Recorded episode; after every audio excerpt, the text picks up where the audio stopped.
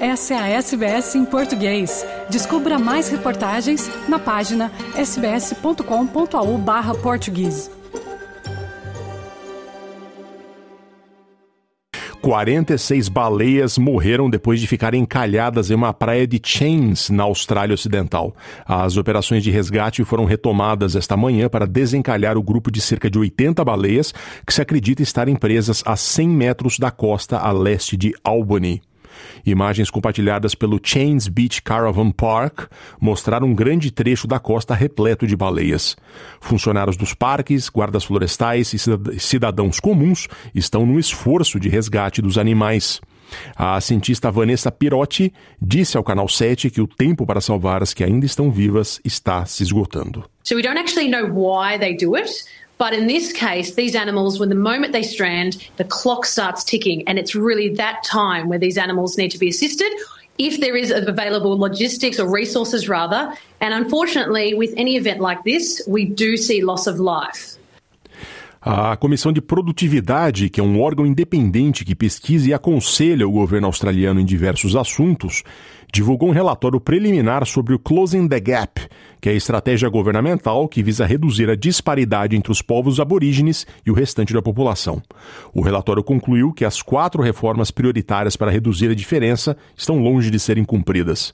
O relatório preliminar diz que os governos não estão sendo responsabilizados pelos problemas. Aqui ela fala dos governos estaduais. Os exemplos incluem a falta de consulta às comunidades indígenas sobre as restrições ao álcool no território do norte e o endurecimento das leis de fiança em Queensland. A ministra dos australianos indígenas, Linda Burney, afirmou que o relatório foi uma leitura difícil. If there is ever an argument for the need for a voice, it is this draft report. The important thing is to understand that what it's talking about are real people, uh, real families, and real communities. It is certainly not academic. Uh, when you look at the difference in life expectancy uh, and babies being born at a healthy weight. Uma audiência parlamentar está examinando as diferentes definições de consentimento no contexto de violência sexual entre estados e territórios australianos. Também está investigando como o sistema de justiça afeta os sobreviventes de violência sexual. As leis de consentimento em Nova Gales do Sul, Queensland, Vitória, Tasmânia e ACT adotaram um modelo afirmativo, o que significa que o silêncio não pode ser interpretado como consentimento, enquanto a Austrália Ocidental, a Austrália do Sul e o Território do Norte não têm estratégia similar.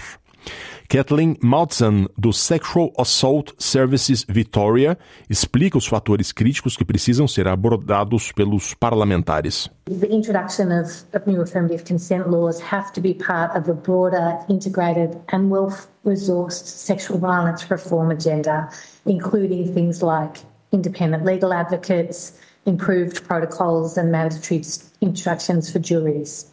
We also need to make these laws work education and training for members of the legal community, and broad attitudinal change at a societal level. A escritora de origem tamil da Índia, Shankari Chandran, ganhou o prestigiado prêmio Miles Franklin de Literatura da Austrália.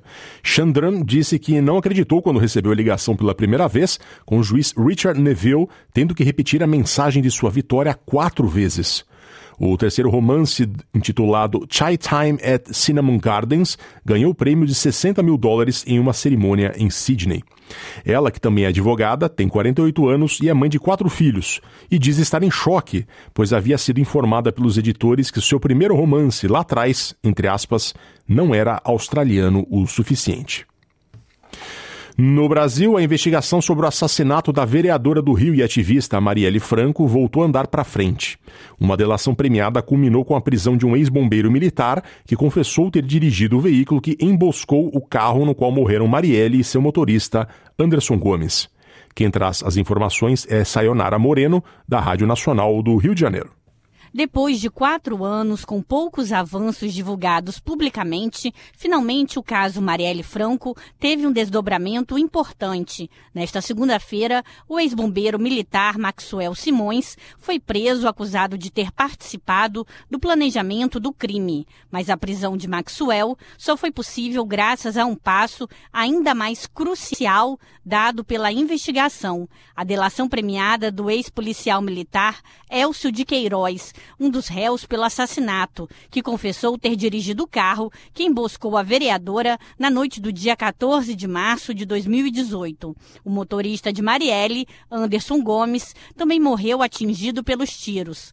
Elcio está preso desde 2019 e aguarda julgamento, assim como Rony Lessa, policial militar reformado, acusado de ter executado o crime. O promotor do Ministério Público do Rio de Janeiro, Eduardo Martins, enfatizou a importância do depoimento. A investigação, obviamente, prossegue com relação a eventuais outros partícipes e a importância é exatamente essa, de que com isso nós esclarecemos muitos detalhes que estavam obscuros, detalhes ainda sobre execução que permaneciam obscuros e a partir daqui a Polícia Federal, o Ministério Público, é, vão prosseguir na, na tentativa de identificar os demais partícipes do crime. No depoimento, Queiroz explica, por exemplo, que é amigo de Lessa há muitos anos e passou por dificuldades financeiras após ser expulso da polícia militar, recebendo ajuda do amigo, o que gerou uma dívida de gratidão. Por isso, passou a fazer alguns serviços para Lessa, envolvido com crimes como a exploração de máquinas caça-níqueis e de TV por assinatura clandestina. Ele também relatou a primeira vez em que viu o Cobalt Prata, carro usado na emboscada, por volta de setembro de 2017. O veículo já seria utilizado por Lessa para a realização de atividades ilícitas. Ainda de acordo com Queiroz, a movimentação de Marielle começou a ser monitorada ainda em 2017 pelo próprio Lessa e por Maxwell, além do ex-sargento da PM Edmilson Oliveira da Silva, que foi executado em 2020 2021. O objetivo era encontrar uma janela de oportunidade para que o crime fosse cometido. A arma utilizada, uma submetralhadora, teria sido extraviada do Batalhão de Operações Especiais, o BOP, depois do incêndio.